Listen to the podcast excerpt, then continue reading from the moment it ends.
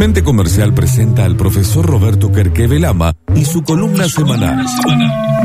Lápiz y papel en mano, blog de anotaciones en el teléfono y sobre todo, la curiosidad activa para este momento de la radio. La columna de Roberto Kerkevelama. Lo escuchamos, profesor.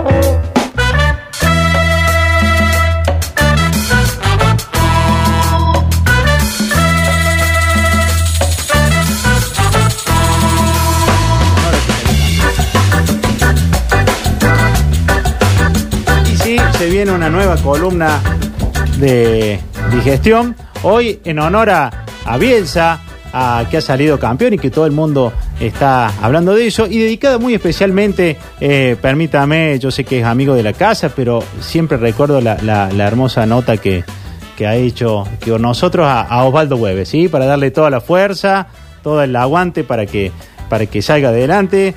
Es un tipo de coraje, un tipo que, que siempre ha sabido este, salir adelante de muchas y así como nos contó y ojalá nos dé, nos permita eh, hacer dentro de poco una nueva entrevista. Hoy la columna tiene que ver con lo que planteaba Bielsa sobre los equipos.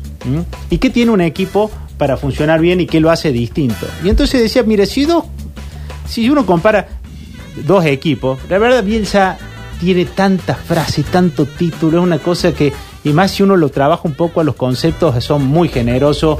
Eh, para, dar. Y yo sé que para algunos dice, este tipo eh, eh, es un vende humo, no da resultado, pero la verdad es que tiene mucho concepto teórico y un concepto teórico que es muy explicable y extrapolable a otras cosas porque él habla desde los valores. Y entonces, para los que estamos constantemente buscando contenidos y cosas para, para ilustrar equipos, creo que esto va a servir. Dice, mira, si hay dos equipos iguales, y esto piénsalo en términos de fútbol y en términos de empresa, si hay dos equipos iguales, la primera cuestión que va a hacer la diferencia es la cuestión técnica. ¿Mm? Arrancó el pizarrón, ¿eh? Se ¿Ah? pueden conectar a Instagram, Radio Sucesos OK Ah, para ver eh, no solo el contador que está detrás del pizarrón. Me voy, voy al frente del pizarrón. No, por favor. Sino también a, la explicación gráfica. Y muchas gracias a la gente que ya se conectó. Sí, sí, sí, vamos mandando saludos. Perdón a los que estaban en el Instagram. las otras charlas yo estaba así como medio quieto esperando la columna y que me presente Jesus, porque Jesus este, marca los tiempos acá, pero ahora estamos activos. ¿Estamos, ¿Estamos bien? Sí, por supuesto. Entonces la cuestión técnica en los equipos es fundamental. ¿Qué sería la cuestión técnica en tu equipo de tu empresa? Che, eh, los tipos saben de producto. Los tipos conocen, eh, tienen el talento. Entonces, si, si vos estás empatado en la parte técnica, la cuestión, el segundo engranaje que hace la diferencia es la parte física. Che, físicamente tu equipo rinde más, entonces si técnicamente son iguales, va a ganar el que tenga más físico. En términos laborales, físicamente significa el que tenga más recursos para poner en la operación comercial o en la operación del día a día, porque tiene más acciones de marketing, porque tiene más respaldo, mejor distribución, es decir, técnicamente estamos iguales, pero toda la infraestructura cambia y lo hace. Si en estos dos están iguales, hay un, un engranaje que es multiplicador y es la motivación o también llamada la actitud de tu equipo. ¿Sí? Che, si estos tipos están motivados, que él dice la parte anímica. La parte anímica es un multiplicador.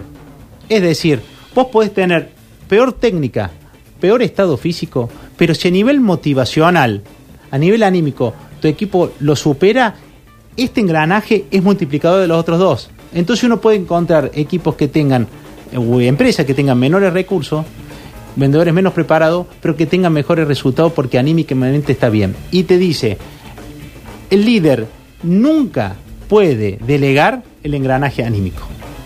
El responsable de esto es el líder. Siempre. Y acá da un concepto que después vamos a hablar que tiene que ver con el amor. Ah, pero, dice, si a pesar de todo tenés un equipo que anímicamente esté bien, técnicamente y físicamente estén igualados, siempre tenés que saber que la gran diferencia la va a poner la organización. Un equipo que está organizado va a potenciarse y va a andar mejor que alguno que no esté organizado, porque tiene las políticas y las rutinas básicas listas. ¿Qué ha pasado en la pandemia? Equipos que no estaban bien organizados, cuando vino la pandemia se desorganizaron y entraron en cargos. ¿m? Dice, pero aún teniendo el talento, lo físico trabajado y, la, y lo anímico, y estás organizado, tenés que saber que siempre va a haber un golpe de suerte.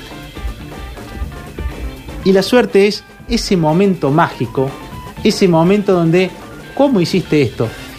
Y me lo podés querer explicar con algo de esto, pero a veces tuviste suerte. Y es esa operación que apareció el último día del mes, que te hizo facturar el 50%, ese tipo que lo dejaste llamar porque creíste que es un cliente que estaba muerto y te llama y te dice, está esta posibilidad, ese competidor que de repente desaparece y te dejó solo el mercado. Dice, che, ojalá te haga llueva sopa y te agarre con cuchara. ¿Mm? Y me voy por último al tema del amor. Te dice, eh, bien se dice una frase que es increíble. Hay que querer a los que ganan. Dice, al tipo que gana y es talentoso y se muestra, ¿hay que, hay que quererlo? Y dice, o hay que quererlo para que quiera ganar. ¿Sí? La diferencia es, ¿lo quiero porque gana o lo quiero para que gane?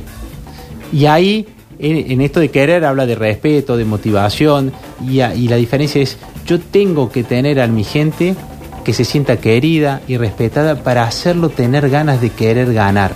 ¿sí? Y el gran secreto de un líder y de mantener el ambiente anímico es que la gente se dé cuenta que no le estás queriendo por los resultados que dio. Lo que eres antes y la relación es antes que genera un compromiso que el tipo quiere ganar por el afecto que vos le das.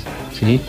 Y para él el secreto siempre pasa por tener un equipo basado en valores que tenga claro que la relación entre ellos dos está clara desde un principio que es, aunque no te demuestre afecto, aunque no sea carismático, aunque que esté claro que el respeto que hay entre nosotros dos está en su punto máximo.